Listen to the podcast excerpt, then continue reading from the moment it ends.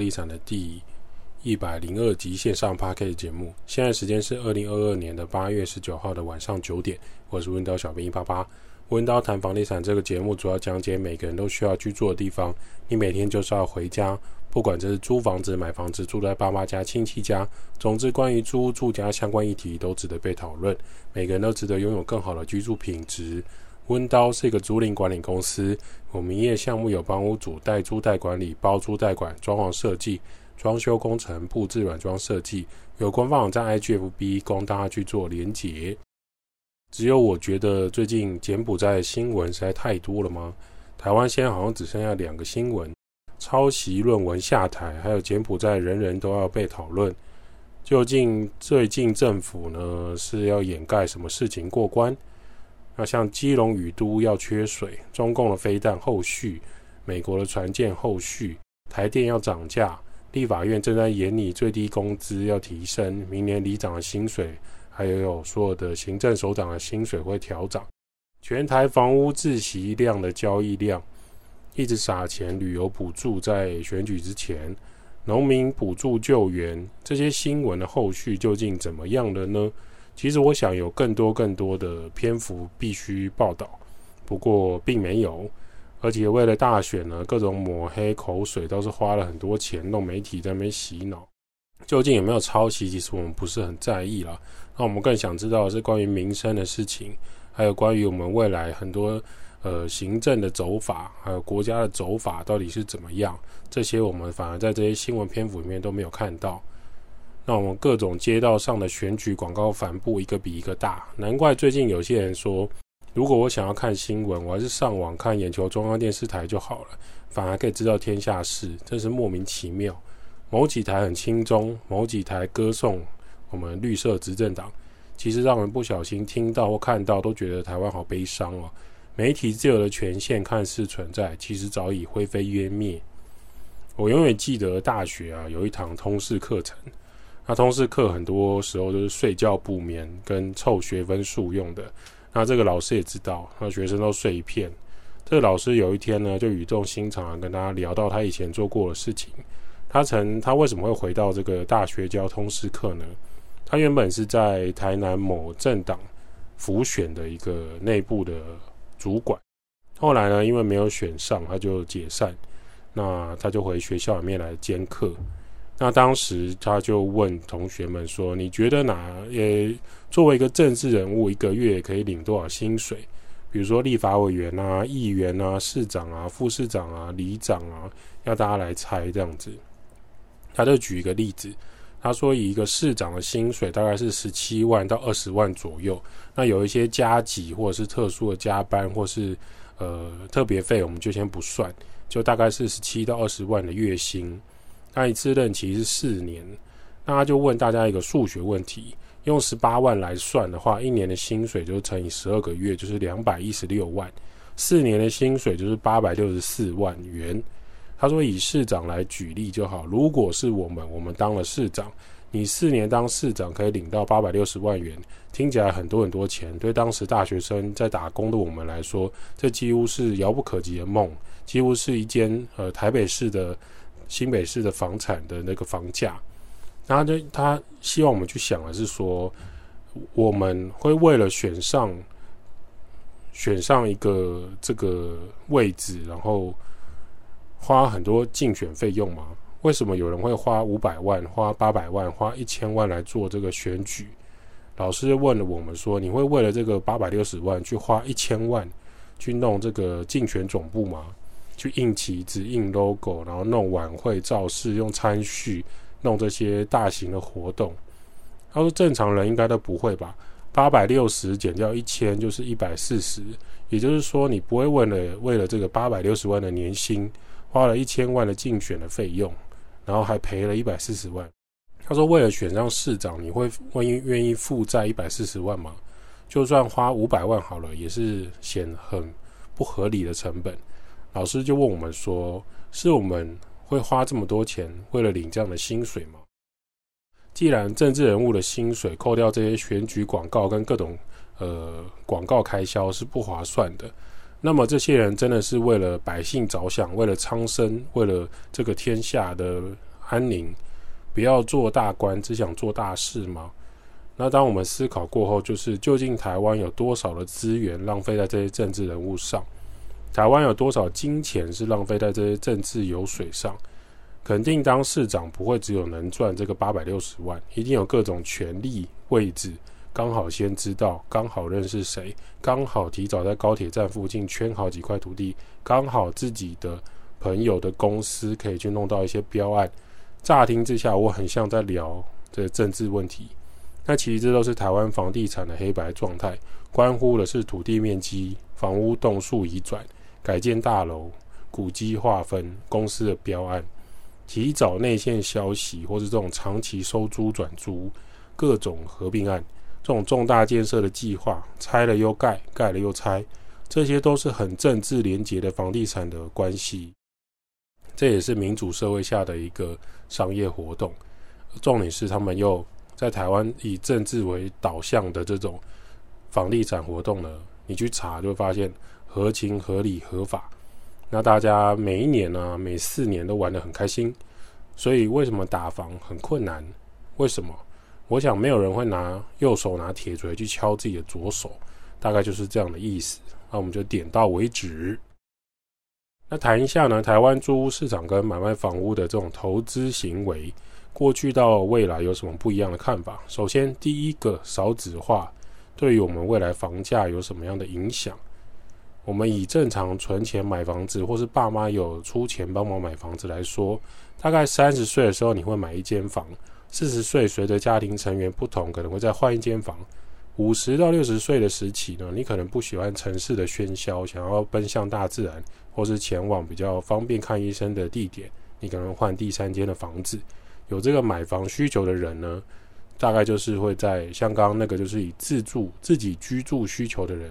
大概就不用想太多，就是你三十岁、四十岁、五十岁、六十岁有需求，你就会去换这个房子。例如说，你今天买了一台汽车，你可能一台车开了十五年，一直到它没有办法找到零件在修理，或者是找不到车厂愿意帮你处理的时候，那这台车就报废。所以汽车是一种消耗品。那台湾人对于房子的依存性很强啊，对于这个房产的所有权有很深的连结，会去。考虑说这个房子是否保值，未来要卖掉，是不是有人会接手，有人要买，所以就要做好功课跟查资料。也会有人觉得说，万一之后没有人要接我的房子，那我干脆就用租房子的就好，我就不要买了。买了之后又套牢，就觉得不太好。这样的想法也是有的，这也是租屋市场的一种族群，也是一种买卖自住或者是租屋自住的一种想法。当然，华人社会的这种观念就是。老年之后，房东不一定要租我房子，但这个前提是这个社会还非常的年轻力壮，才会出现这样的问题。所以有人会选择买一个老房子，至少心里踏实。当小孩需要空间的时候，就出去租房子，类似像这样的概念。依照现在的人口普查，这个就是政府的公开资料：五十岁到五十九岁的人大概有三百五十万人左右，四十到四十九岁的人大概三百七十万人。到三十九、三十到三十九岁的人，大概有三百二十万人。这是什么数字呢？这三个数字加起来，三百五加三百七加三百二，差不多就是台湾整体的青壮年人口。或许有人会说：“哎，五十八、五十九岁不能算年轻了吧？”可能是，但至少比六十八岁、七十八岁、八十八岁来的算青壮人口了吧？这个统计很有意思。也就是说呢，这批人口会随着时间慢慢移动到中老年龄层，另外搭配出生人口的新低，就会形成未来的一个房地产的交叉点，而这个大概就是扭转台湾租屋市场的一个基准点。我们模拟一下这个房屋的未来想象蓝图，大概会是现在算起来的三十到四十年后，几乎台湾的租屋市场年龄一定会被拉高，因为新房子的价格太高。旧房子持有空屋不卖，能租房子的族群就会开始改变。原本只租学生的套房，会发现学校倒了很多，很多二线、三线的学校，无论你承认或不承认，当学生数下降的时候，如果你可以选择挤进去台城、青郊，你为什么会去找其他的私立二线学校？而这样的学生套房在学生住家的套房，这种大学套房就会泡沫化。接着来看，二十到二十九岁的人大概有三百万人，十到十九岁的人大概是两百万人。这个三百加两百就是五百万人口，将会成为台湾接下来的消费主力。先不要去谈什么观光啦，然后娱乐啦，什么陆客、日本观光客来台，我们台湾本土的这个十一住行刚性需求是很重要的，也是真实存在的。除非未来真的开放出什么胶囊住家，或是人人都可以接受野营，就是搭了一个帐篷就可以高科技化，里面可能什么东西都有，就会冲击到现在的非要用钢筋水泥盖出来的房地产市场。那我们目前是还没有听说这样的黑科技，只有在电影里面有看到。那这个五百万人呢，他们未来还是需要买房子跟租房子的，如同上面所说的，新房子的价格很高，旧房子持有的人不卖。那租屋需求的人就会存在，只是说会存在一百年吗？那就是未知数了。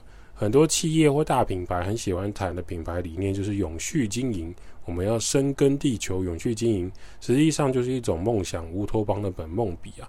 能五十年没有撼动的商业消费品牌持续存活，就是很了不起的状态，更不用谈一百年以上的永续经营。房子本身的寿命也是。不管是 RC、SRC、加强砖造，你有想过它可以跟着你一辈子吗？那你说可以都跟呢？这也是为什么都跟很困难的地方，因为你想都跟，隔壁也可能不想；另外一个隔壁他可能觉得钱谈不对，他也不想都跟，所以这个都跟难度还是有点高。针对这个租屋市场跟买卖房屋的未来观察，你就必须调整现在的投资行为。我们可以对于房地产市场充满着悲观跟乐观的看法。因为这是一个自由的交易市场，每个人都有自己深信的事实和看法。最终，我们还是要看这个房产市场要怎么发展。有土是有财这个观念，在台湾来说很重要，过去也很重要，阿公阿妈也觉得很重要。可是可以存在多久？老实说，不晓得。也许再过二十年，年轻人会认为快乐比房子更重要。只要我快乐，为什么一定要买房子？而且可能爸妈或爷爷奶奶会有留一栋老房子，或是两栋房子，或是三栋房子给他，那他只要找人装潢就可以了。为什么需要买新房子呢？还要有实体的想象呢？他们会觉得，如果未来的世界是快乐至上，那这个抢新城屋、抢预售屋的想法就会改变。甚至再过三十年之后，还会存在管理员这种工作吗？还会有实体的管委会吗？会不会是用机器人来收包裹？